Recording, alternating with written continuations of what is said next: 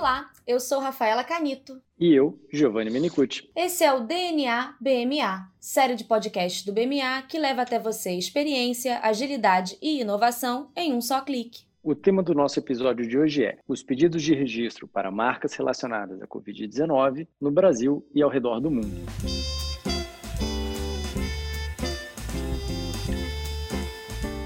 Coronavírus e Covid-19 estão, sem dúvida, entre as palavras mais faladas e buscadas dos últimos meses. Com base no que já vivemos desde o início do ano, não seria exagero afirmar que o ano de 2020 será lembrado por muito tempo pela pandemia que ainda assola o planeta. O uso das palavras coronavírus e Covid não se limita à questão de saúde. Elas também estão presentes nos mais variados setores da economia e em diversos aspectos da nossa vida cotidiana. Essas palavras vêm sendo muito relacionadas, inclusive, a produtos e serviços, o que tem chamado a atenção de escritórios que trabalham com registro de marcas em todo o mundo. Como ficam essas questões sobre o direito de uso de palavras como coronavírus e Covid? Para falar sobre esse tema, convidamos o nosso advogado especializado em propriedade intelectual, Pedro Tavares, mestre pela Universidade de Turim, especializado em registros de marcas e que recentemente publicou pela International Trademark Association um artigo tratando dessas questões. Pedro, muito obrigado por ter aceito o nosso convite. Seja muito bem-vindo a esse podcast. Obrigado, Giovanni. Obrigado, Rafa.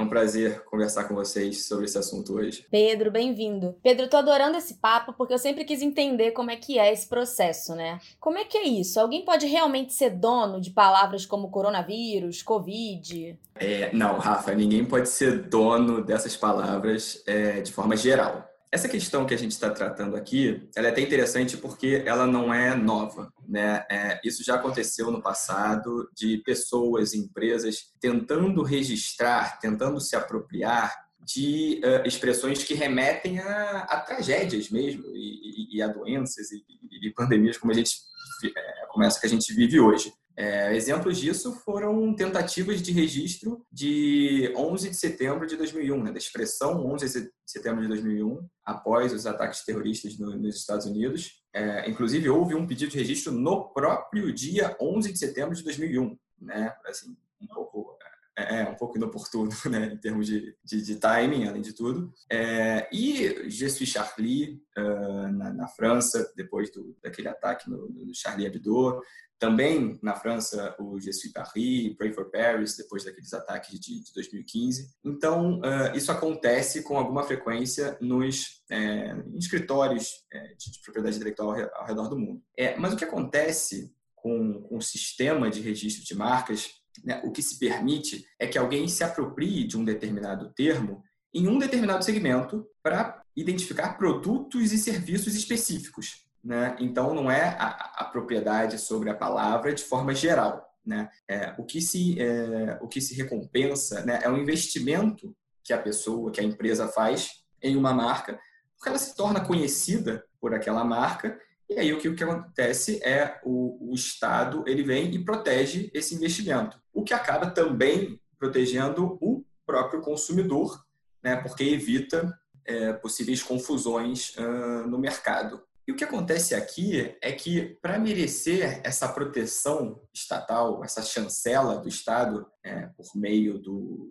do registro de marca, é que o sinal que está sendo levado a registro, né, a marca, ela deve atender alguns requisitos. E um dos principais requisitos é que essa marca ela seja distintiva. Bom, e nessa questão da, da distintividade, a gente tem exemplos muito simples também sobre o que a gente está falando, né? Marcas é, coronavírus e, e, e Covid-19. É que, por exemplo, pedidos de registro para coronavírus e Covid-19 para remédios, né? Para medicamentos, esses pedidos, de registro na, na área médica, eles não vão ter sucesso, porque ninguém pode ter exclusividade sobre esses termos no campo médico. Isso significaria uma empresa ter a propriedade sobre, a, sobre essa palavra e impedir outras de usarem num segmento onde isso é absolutamente necessário. E nós temos exemplos concretos disso, né, de, de pedidos de registro que foram apresentados em vários países, é, como, por exemplo, só para a palavra coronavírus, para identificar medicamentos na Argentina, Espanha, aqui no Brasil, é, e também para Covid-19 para vacinas e, e, e, medicamentos, Austrália, Áustria, Itália, Portugal e Espanha. E de outro lado, falando dessa questão da, da distintividade, você tem exemplos de marcas que também foram solicitadas, como Love in the Time of Coronavirus, ou então essa nos Estados Unidos e outra também nos Estados Unidos, Covid Hair Don't Care, que podem ser registradas desde que, obviamente, atendam aos outros requisitos da legislação marcária. E, e com relação a esses outros requisitos, né, além da questão da distintividade,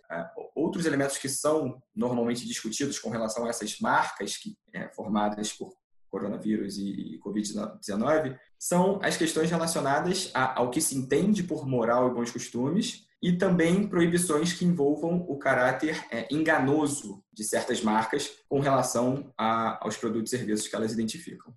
Pedro, vamos abordar então rapidamente a questão da distintividade. O que você está falando é do poder que uma marca tem de diferenciar produtos e serviços oferecidos por uma empresa dos produtos ou serviços dos seus concorrentes, certo? Como isso se aplica às marcas coronavírus e Covid que a gente tratou nesse podcast?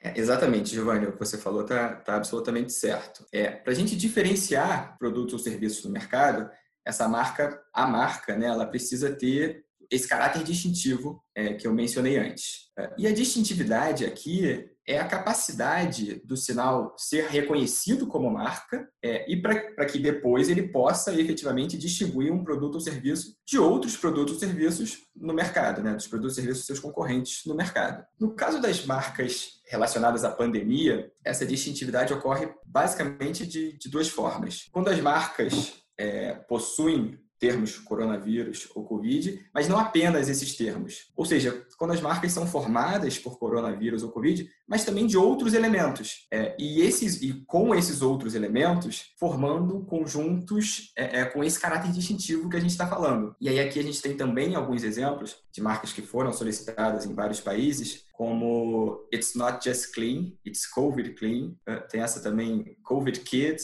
uh, Covid Pro Co, né, brincando aí com o quid pro quo, é, todas essas nos Estados Unidos, mas a gente também tem também é, Covid-Matic no Chile e diversas outras. E o outro aspecto é, é, com relação aos produtos e serviços propriamente ditos, quando eles não têm nenhuma ligação com a área médica, né, com, com o segmento de saúde. E aqui a gente pode falar até de marcas que são formadas é, só por coronavírus e por Covid, porque no caso, os produtos ou serviços não sendo relacionados à área da saúde, essa distintividade pode existir. E a gente aqui também tem exemplos de marcas que foram solicitadas, como Coronavirus Wines, para identificar vinhos na Itália, é, Covid, para proteger armas na União Europeia, e Covid aqui no Brasil também, para proteger jogos de tabuleiro e bebidas não alcoólicas. Né? Então, não havendo essa relação com, com o segmento médico, com a área da saúde, pode existir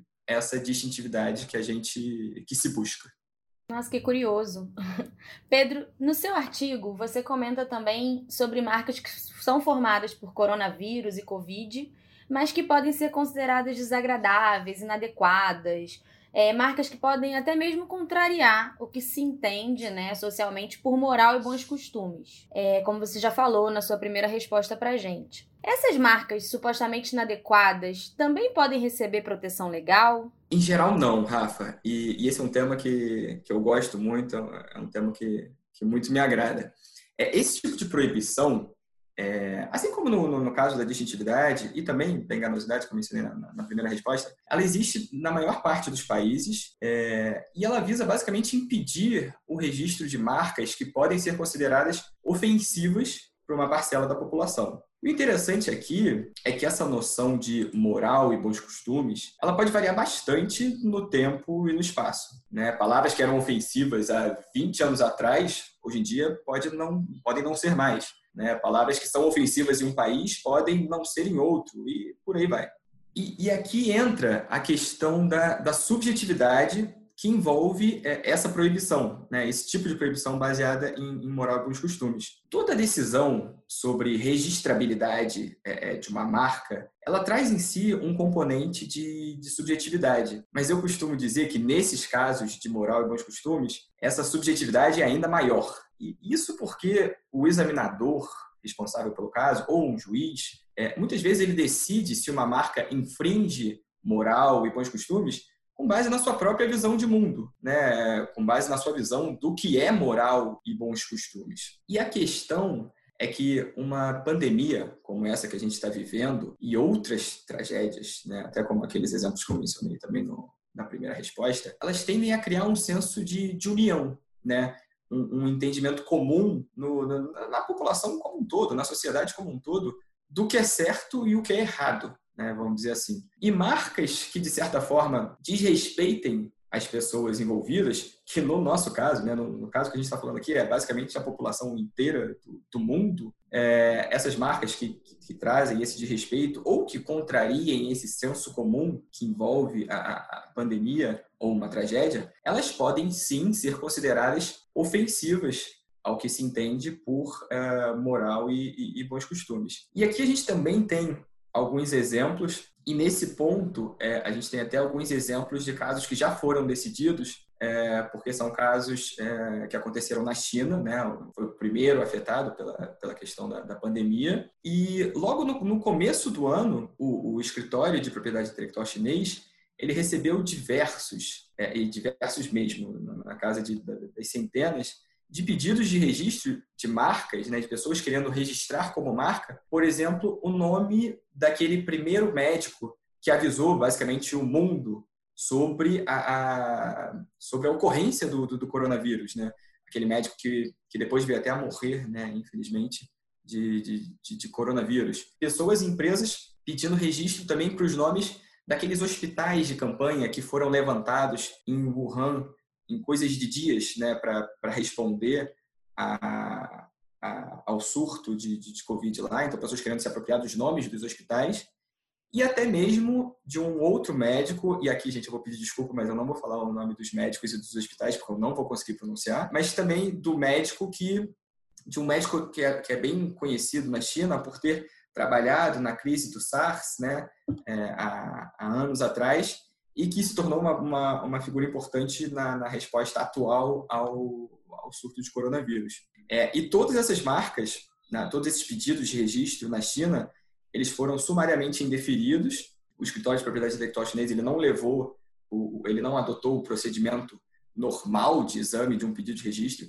Eles simplesmente indeferiram uh, esses pedidos com base na ofensa à, à moral e bons costumes, né? com base na proibição que eles têm na lei chinesa de registro de marcas que ofendem moral e bons costumes.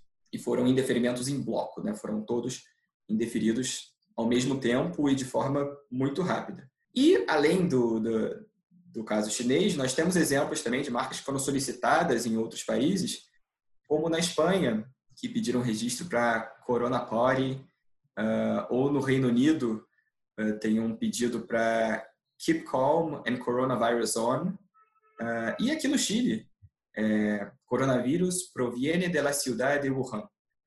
ou seja, né, fazendo um, um, uma associação um pouco é, de, de, caráter xenófobo é, direcionada à, cidade de Wuhan. Além de marcas que, que têm é, realmente expressões de, de baixo calão, né, envolvendo os termos Covid e, e, e coronavírus. Pedro, e com relação à enganosidade que você mencionou na sua primeira resposta, você está falando de marcas que podem enganar ou passar uma mensagem que não seja verdadeira, não é isso?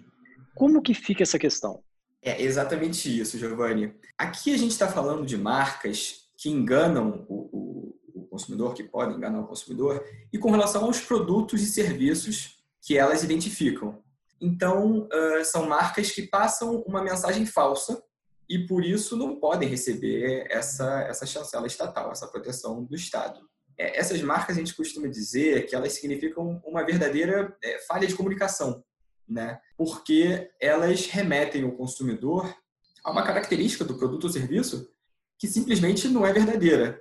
Então, tem esse caráter enganoso, esse caráter falso, né, que a gente diz, é, e, e, como eu disse também, é uma proibição que também é, é consta de, de, da maior parte das legislações marcadas ao redor do mundo, cada uma com a sua particularidade, obviamente. E aqui a gente também tem exemplos de marcas que foram solicitadas é, e, e, e, que, deixam, que deixam claro que pode existir esse caráter enganoso. Como, por exemplo, no Canadá, alguém que solicitou o registro de Corona Cure para identificar é, sabonetes e, e, e, outros produtos é, de limpeza. E como a gente sabe, hoje não existe uma cura efetiva para o coronavírus, muito menos por meio de, de, de, um sabonete. Né? Então, o consumidor, ao visualizar um sabonete com essa marca Corona Cure, ele pode ser levado a, a erro. Né? É, a gente tem também, por exemplo, nos Estados Unidos, um pedido de registro para Covid Immune, para proteger é, suplementos alimentares, o que também não, não faz sentido, porque a gente sabe que um suplemento alimentar não vai te tornar necessariamente imune ao coronavírus. Né? Tem o caso, um caso também na Austrália, que foi para um pedido de registro para coronavirus resistant, para produtos de para produtos de, de, beleza e cuidado da pele, né? Também é, não se pode crer que um produto de, de cuidado da pele vai te tornar, vai, fazer com que alguém seja é, resistente ao, ao, ao, coronavírus. Então a gente está falando aqui, é, também a gente não está tratando de, de discussões sobre o que funciona, não funciona. A gente está falando aqui sobre questões que claramente não podem ser é, verdadeiras, né? informações que claramente não podem ser verdadeiras, e isso também, claro, no momento em que o exame é feito, né? no momento em que o exame do pedido de registro é feito. A gente conversou até agora, Pedro, sobre pedidos de registro de marca relacionados ao Covid de uma forma mais global, né? considerando os diferentes países ao redor do mundo. Mas em relação especificamente ao Brasil, como é que está a situação aqui? Alguém já conseguiu algum registro para coronavírus ou Covid no INPI? Ainda não, ainda não, Rafa. Mas a gente já tem um, um forte candidato aí, né? O que acontece? Aqui no Brasil, a gente já tem mais de, uh, com certeza, mais de 80 pedidos de registro para marcas uh, envolvendo corona ou Covid, né, no contexto da pandemia, né, ou seja, marcas depositadas todas é, de março para cá. Os primeiros pedidos de registro foram apresentados bem no, no começo de março, e, é, levando o tempo que o NPI demora para analisar um pedido de registro de marca, o NPI está começando a decidir sobre esses casos agora, inclusive, né? enquanto a gente está tá falando. É, nós já temos algumas decisões, inclusive com relação ao primeiro pedido de registro, efetivamente tentando proteger a palavra coronavírus. Era um pedido para coronavírus puro, né? Só essa palavra, sem nenhum outro elemento distintivo, como a gente falou antes, e para identificar a comercialização de preparações farmacêuticas. E o que aconteceu foi basicamente o que a gente comentou nas, nas, primeiras, nas primeiras respostas aqui do, do nosso podcast. O INPI indeferiu dizendo que essa marca não tem a distintividade suficiente para ser registrada. Então, é, enfim, já, já temos uma decisão de indeferimento. É, e o forte candidato que eu disse para ter um registro é, contendo a corona ou, ou Covid no contexto da pandemia é uma empresa de, de cosméticos que requereu registro para a marca é, Corona Blocks, é, para proteger cosméticos, como eu disse.